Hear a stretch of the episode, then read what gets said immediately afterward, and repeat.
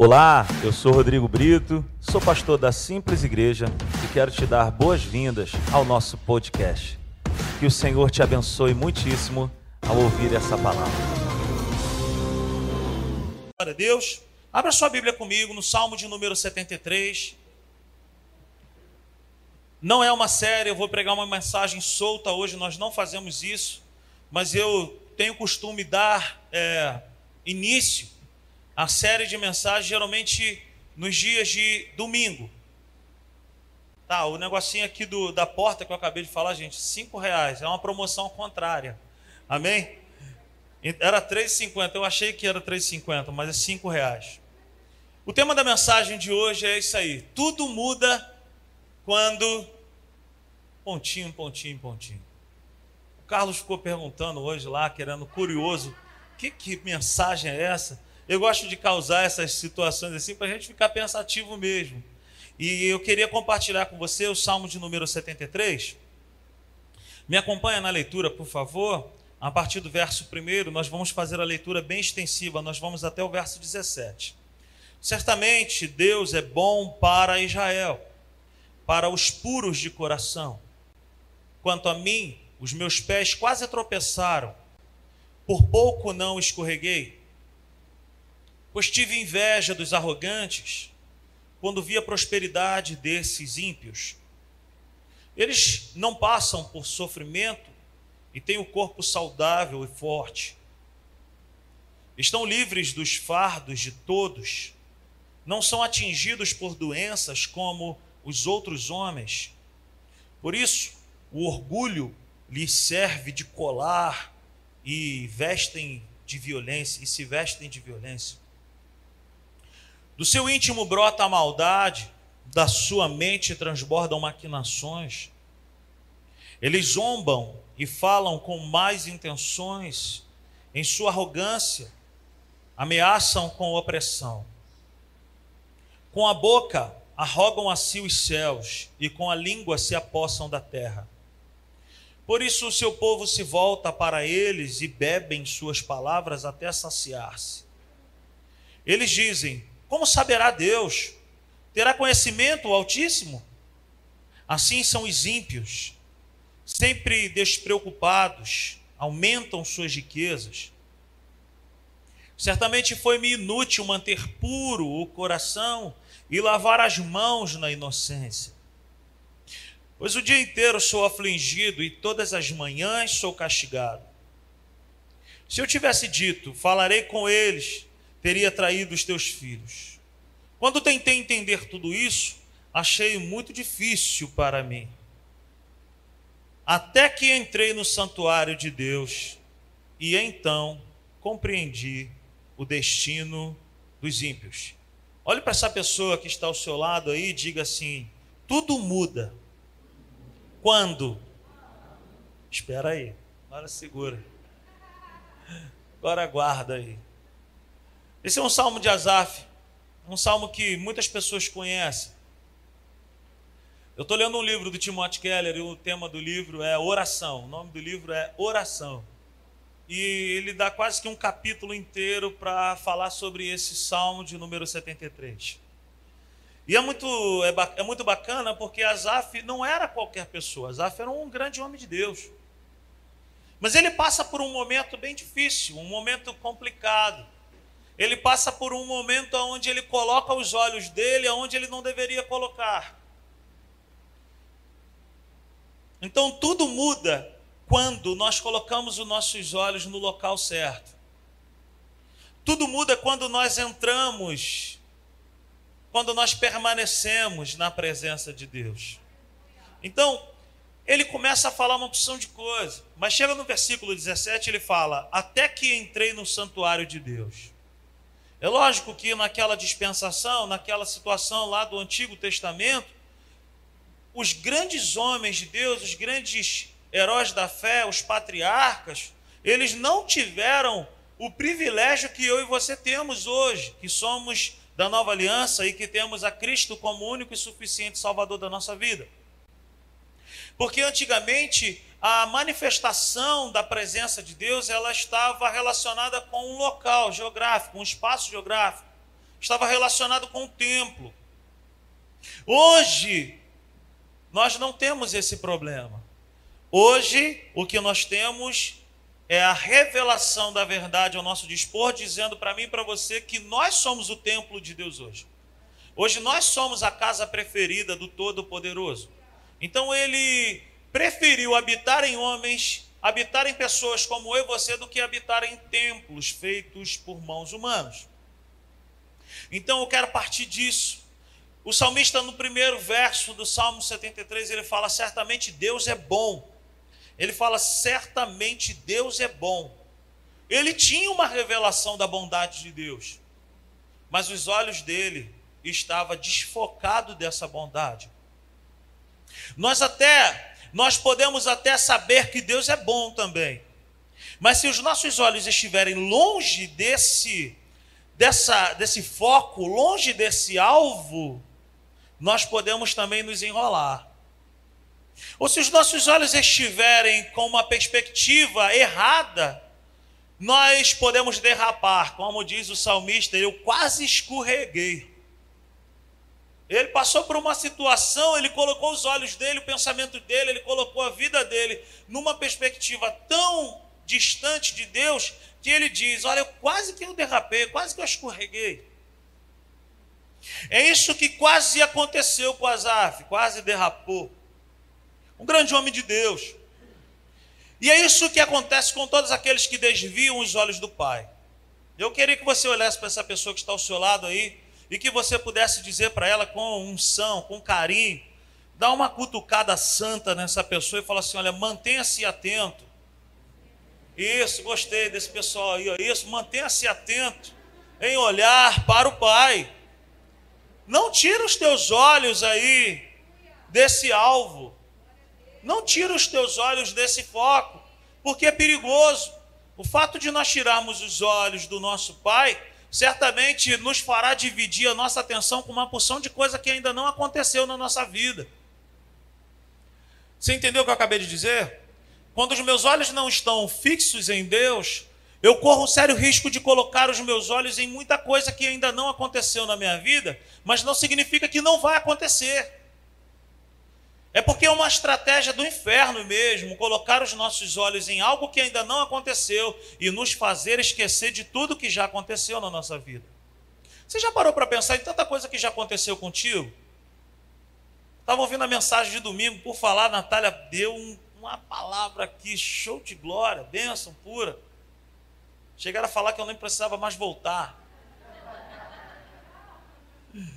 Mas mantenha o teu coração nisso. Como disse a Natália aqui, olha, decida ser feliz. Se você não ouviu essa mensagem, ouça na sua casa. Decida ser feliz, decida colocar os seus olhos no local certo. Decida colocar os teus olhos no lugar que vai te encher de esperança. Decida colocar os teus olhos numa perspectiva espiritual, numa perspectiva de Deus.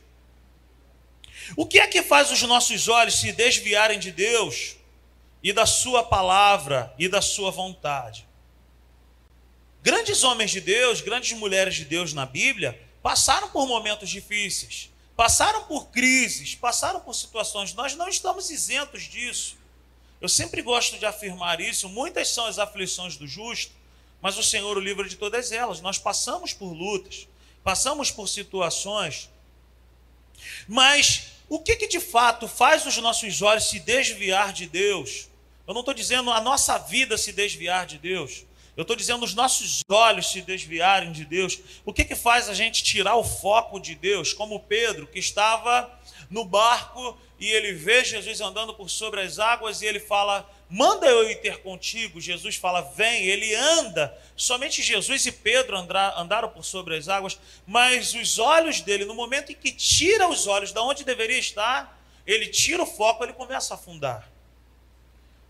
Tirar os olhos do local que Deus está mandando a gente continuar olhando é afundar, gente.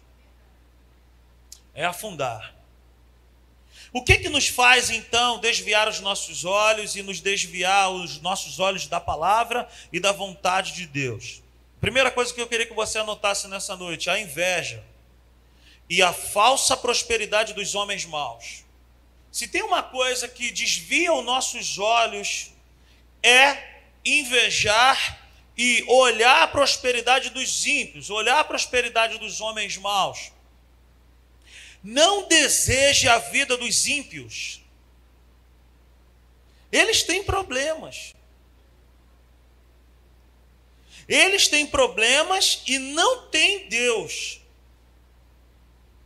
Diferente de nós, que passamos por problemas com Deus e em Deus. Meu irmão, quando você olhar uma pessoa que não tem uma aliança com Deus e que está progredindo, coisa e tal, cara, não inveje. Não fique pensando, tá vendo? Olha lá, como é que conseguiu? Cara, a Deus cabe todas as coisas. Não julgue. Não ponha os seus olhos, não inveje, não deseje aquilo que é do outro. Não deseje nada dos ímpios. Porque foi isso que Azaf fez aqui. Ele olha, ele se vê dentro de uma situação, ele fala: pô, não adiantou nada eu, eu lavar minhas mãos na inocência e conservar meu coração puro. Eles aí, eles enriquecem, eles têm tudo do bom e do melhor, o corpo deles não adoece. Não cabe a mim, não cabe a você julgar esse tipo de coisa. Não questione, não julgue. Não deseje nada do ímpio.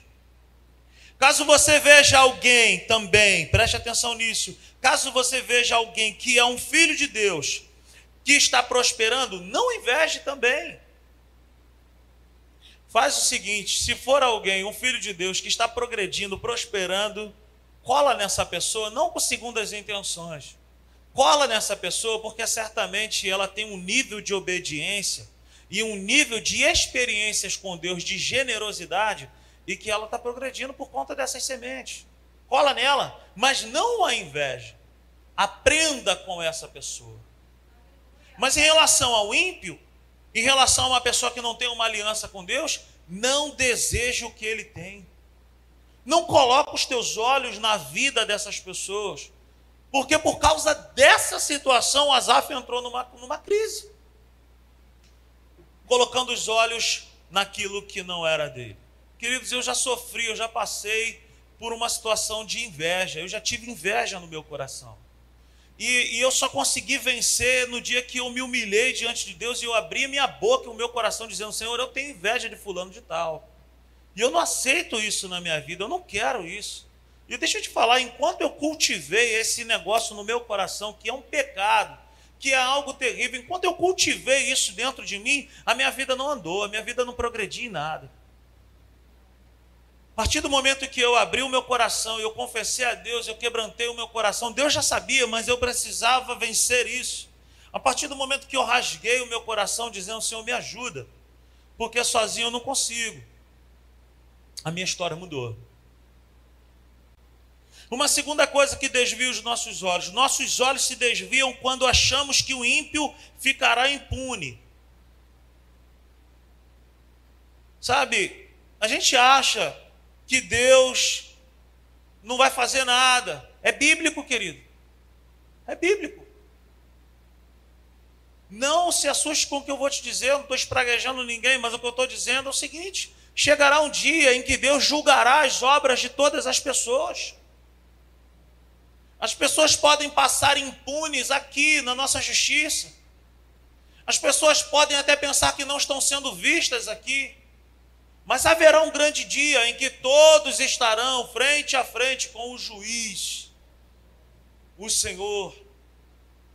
E todos darão conta das suas obras. Então os nossos olhos se desviam quando achamos que o ímpio ficará impune. Nós não temos que governar nem controlar a vida de ninguém, mas nós devemos entregar e orar até mesmo pela vida dessas pessoas. Mas se os nossos olhos estiverem fixos nessas pessoas, nós vivemos irados. Tira os teus olhos dessas pessoas. Essas pessoas terão o seu encontro com Deus. Uma outra coisa, os nossos olhos se desviam quando fazemos comparações com o estilo de vida deles. Verso 13. Cara, eu acho que tem um pessoal que está morrendo aqui, cara. Você ligou um, um outro aí, desliga, porque eu, eu sei quando o pessoal está pedindo para desligar o ar. Eu já sei já. Eu sei quem mandou a mensagem. Eu sei. Mas no verso 13 ele fala: Certamente foi-me inútil manter puro o coração e lavar as mãos na inocência. Não se suje por causa do sujo. Não faça comparações com a vida dessas pessoas que não têm uma aliança com Deus.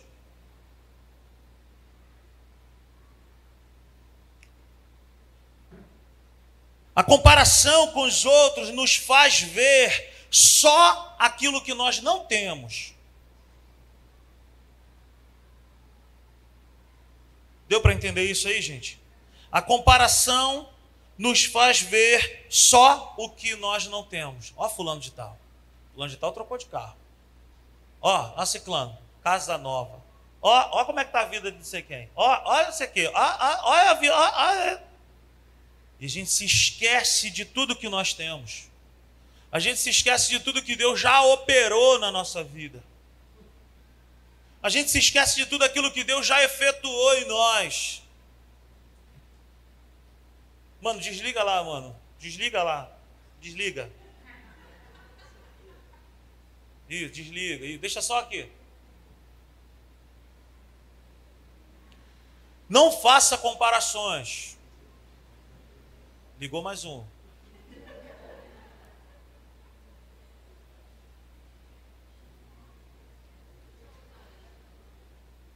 Aí, uma salva de palmas aí pro Caio, gente. Glória a Deus, cara. Valeu, meu mano. Eu sei que você gostaria que tivesse tudo ligado. Um dia a gente vai, vai chegar nesse nível. Ei, tu, a gente vai ficar aqui, parceiro.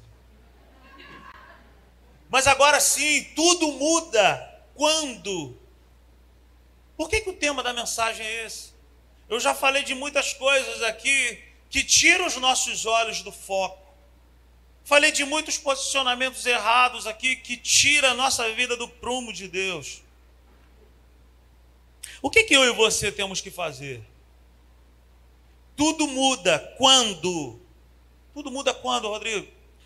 Tudo muda quando nós temos uma percepção correta da presença de Deus. No verso 17, a Bíblia vai dizer: Até que entrei no santuário de Deus. Parafraseando, nós podemos entender da seguinte forma: até que eu entrei na presença de Deus. Na segunda-feira,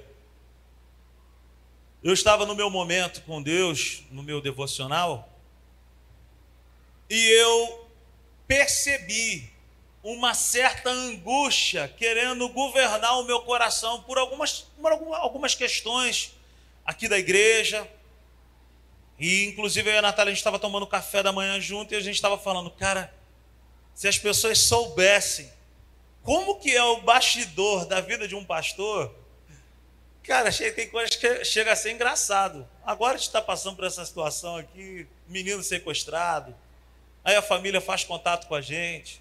É uma série de situações que a gente não pode deixar, sabe, cair o espiritual. Ao mesmo tempo, a gente precisa entender que nós somos seres humanos. Ao mesmo tempo, a gente precisa chegar e falar assim, cara, peraí, eu preciso dar uma parada, eu preciso desligar aqui a internet. E num dado momento eu percebi uma certa angústia tentando dominar o meu coração. Acabei de pregar, tem uma semana aí a série Minha Mente, Minha Vida. O irmão Devani veio falar comigo, cara, como eu fui abençoado com essa série de mensagens. E nós sempre seremos provados por aquilo que sai dos nossos lábios. Nós somos livres ou nós somos escravos de tudo aquilo que sai da nossa boca. E aí eu estou em casa e eu percebi mesmo uma um levante das trevas mesmo sobre meu coração. Sabe aquela angústia, sabe?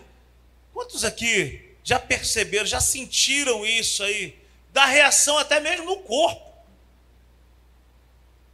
E eu percebia que não era uma crise de ansiedade, não era uma questão, não era nada dito dessas coisas. Eu já tive uma crise de ansiedade. Eu sei discernir o que, que é o que, que não é. Mas eu percebia mesmo coisa ruim tentando se levantar contra a minha vida. Mas tudo muda quando nós estamos na presença de Deus. E naquele dado momento, eu comecei a utilizar a palavra de Deus como uma espada. Eu comecei a utilizar a palavra de Deus como uma arma cortante, perfurante. E foi nítida a percepção de que aquela carga estava sendo quebrada, estava sendo desfeita. Tudo muda quando você está na presença de Deus. Tudo muda quando você se posiciona com as ferramentas certas. Em Deus. Meu irmão, ficar olhando para o progresso do outro, ficar olhando para aquilo que ainda não aconteceu na tua vida, não vai mudar nada na tua vida. O que vai mudar algo na nossa vida é o foco certo que eu e você colocamos na verdade, na Bíblia, na palavra de Deus e o nosso posicionamento de fé e autoridade diante das circunstâncias. Murmurar não resolve nada, só atrapalha. Eu nunca vi ninguém sair vitorioso de uma guerra por tanto murmurar, por tanto reclamar portanto, ficar olhando para a situação. Eu nunca vi. Tudo muda quando entendemos que o que está em nós é maior do que as coisas. Quando nós colocamos os nossos olhos em Deus, as escamas caem.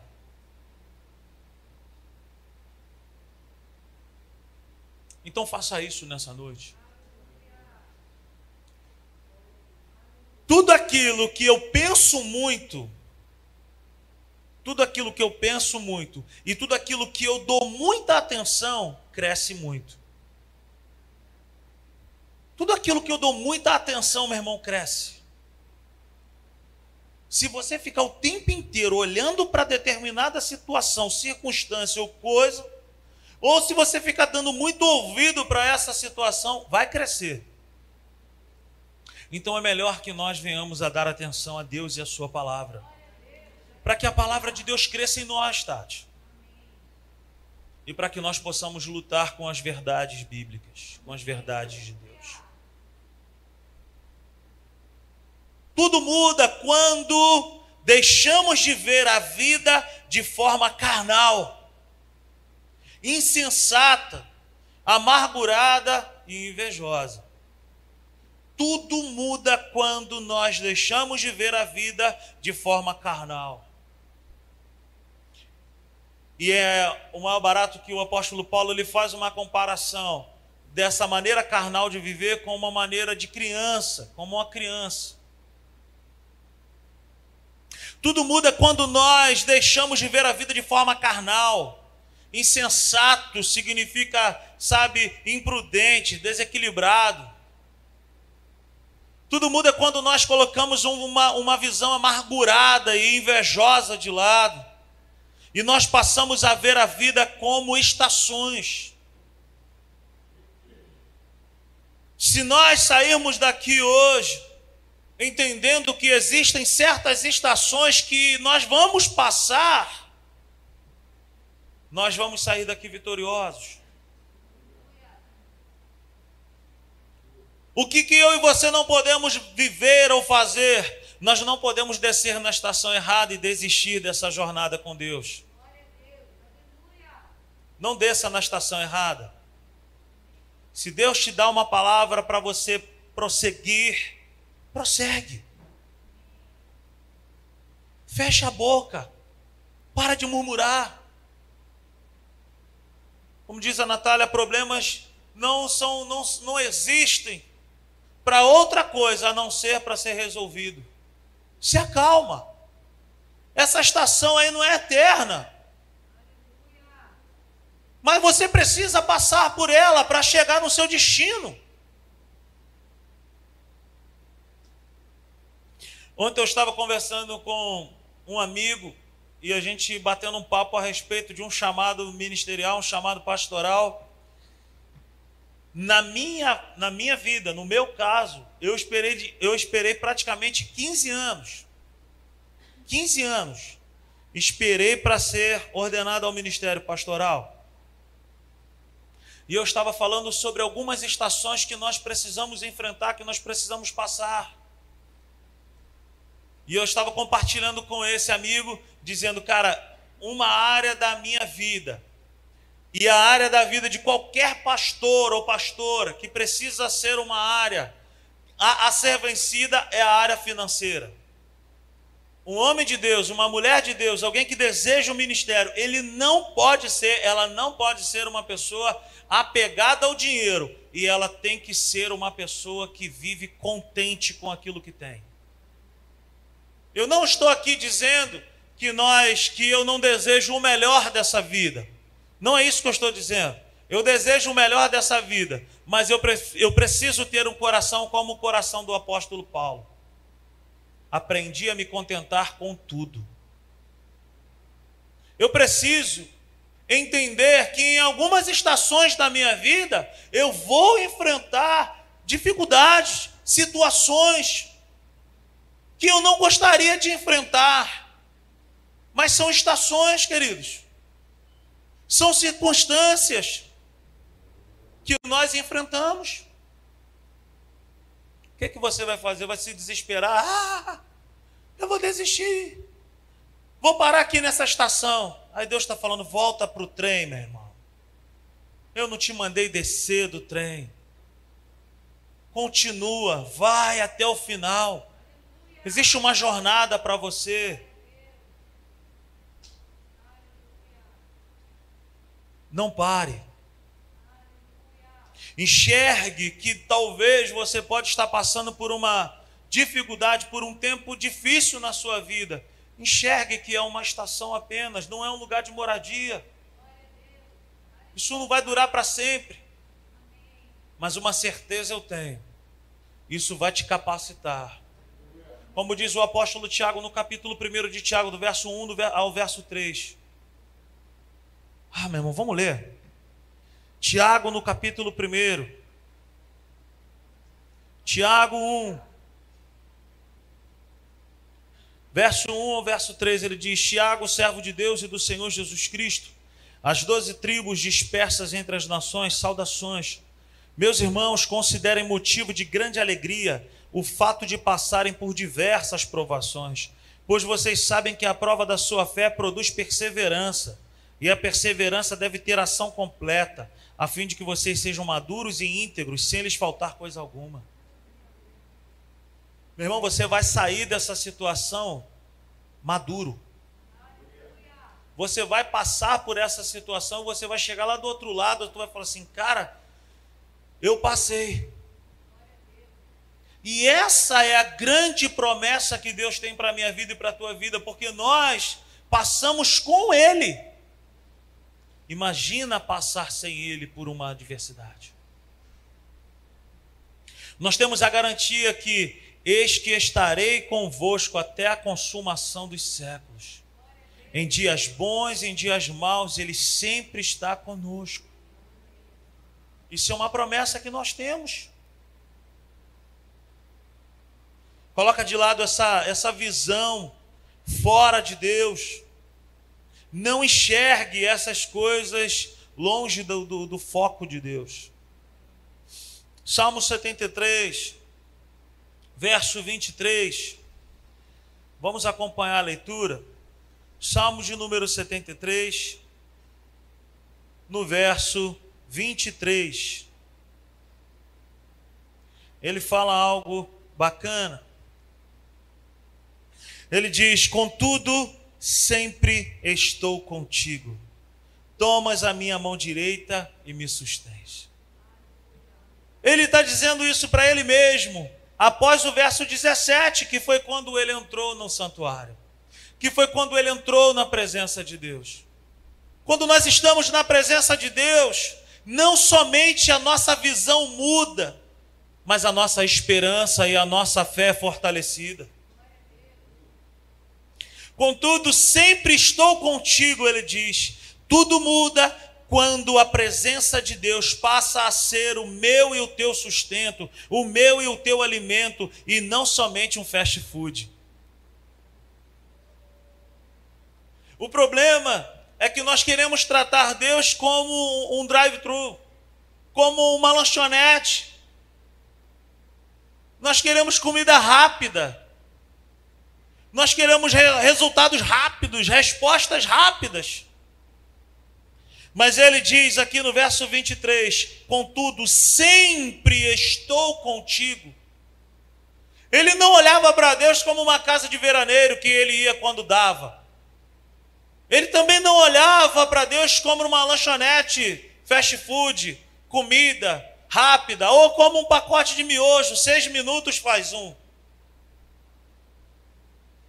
Ele olhava a Deus como uma moradia, como um lugar para poder estar sempre, continuamente.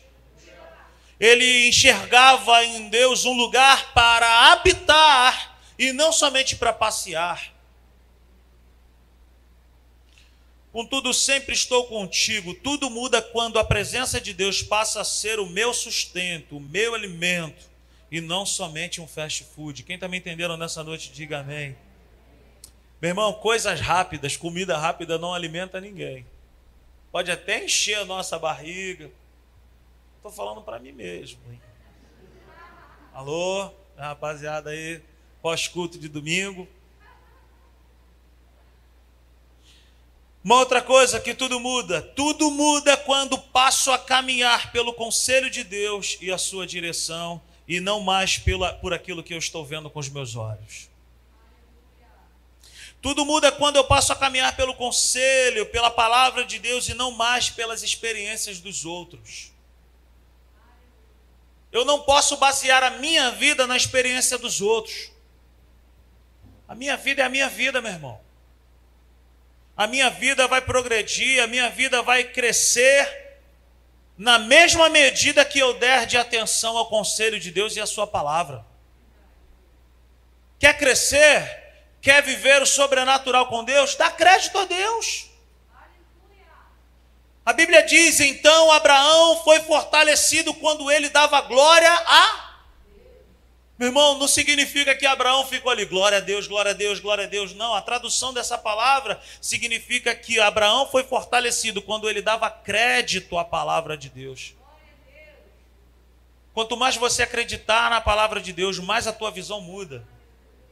Quanto mais você acreditar na direção, por mais que para nós pareça ser absurda, o melhor a se fazer é dar atenção, é dar crédito àquilo que Deus diz e não àquilo que os meus olhos veem. Prefira dar atenção a Deus. Prefira abrir o seu coração e abrir os seus olhos espirituais e dizer: Deus, aos olhos humanos eu estou vendo uma porção de coisa que parece que não tem condições, mas o que a tua palavra diz é o que vale. E eu fico com a tua palavra.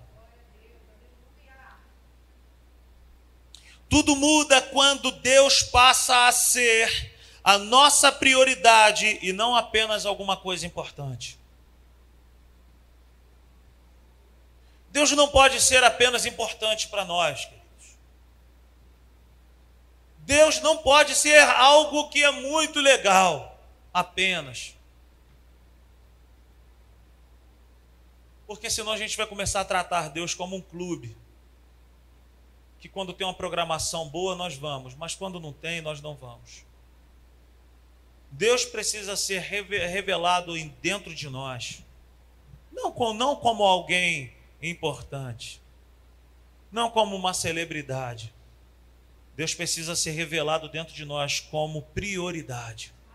E aquilo que é prioritário dentro de nós é inegociável. Não tem como botar na balança, não tem como negociar. Deus é Deus, o resto, meu irmão, é o resto. O resto, se der, a gente faz, se não der, mas eu, Deus é a prioridade.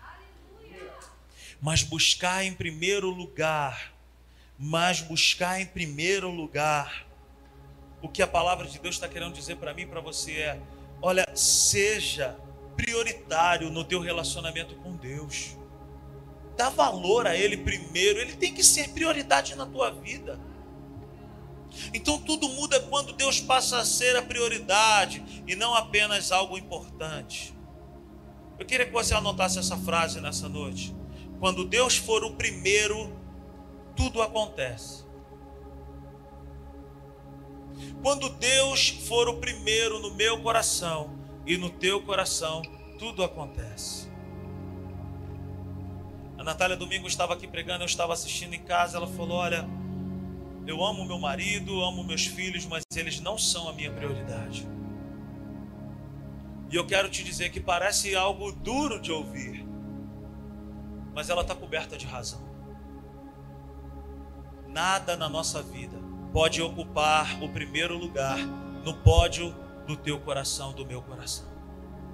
Deus jamais vai aceitar o segundo lugar. Deus jamais vai aceitar o terceiro lugar. O pódio do nosso coração só tem um lugar e deve ser dele. Se nós invertermos esse processo e colocarmos todas as demais coisas em primeiro lugar, eu quero te dizer que na força do teu braço você até pode conseguir, mas você vai estar tão cansado de tanto tentar que você não vai conseguir aproveitar. Você não vai ter saúde, não vai ter alegria. Como diz a Natália aqui no domingo, ela falou: você vai lá, vai remar, vai andar, vai correr, vai fazer. E aí, quando você chegar lá, tu vai falar assim: eu preciso agora de outra coisa. Porque a nossa vida está baseada em coisas e não em Deus. Baseie a sua vida em Deus.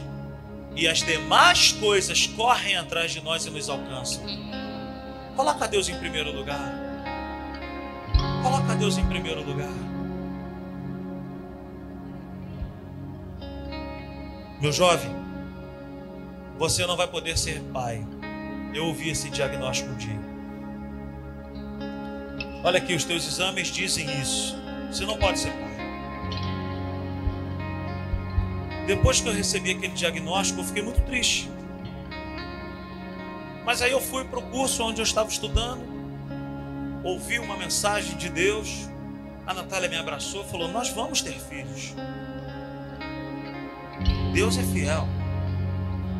E a partir daquele momento, os meus olhos não ficaram nos filhos, os meus olhos se voltaram para aquele que podia me dar filhos.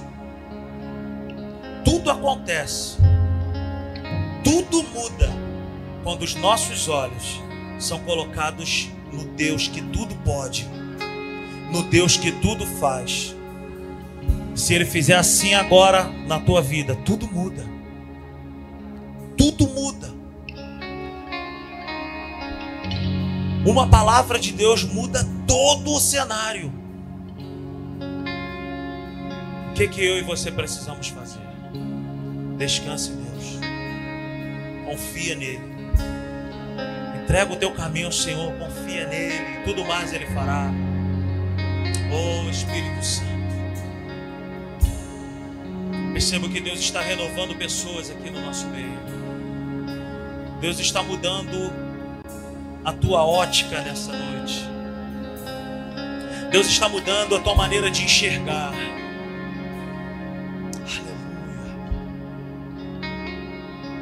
Receba aí o toque do Espírito Santo no teu coração hoje. Aleluia. Tudo muda quando Deus passa a ser a prioridade e não apenas algo importante.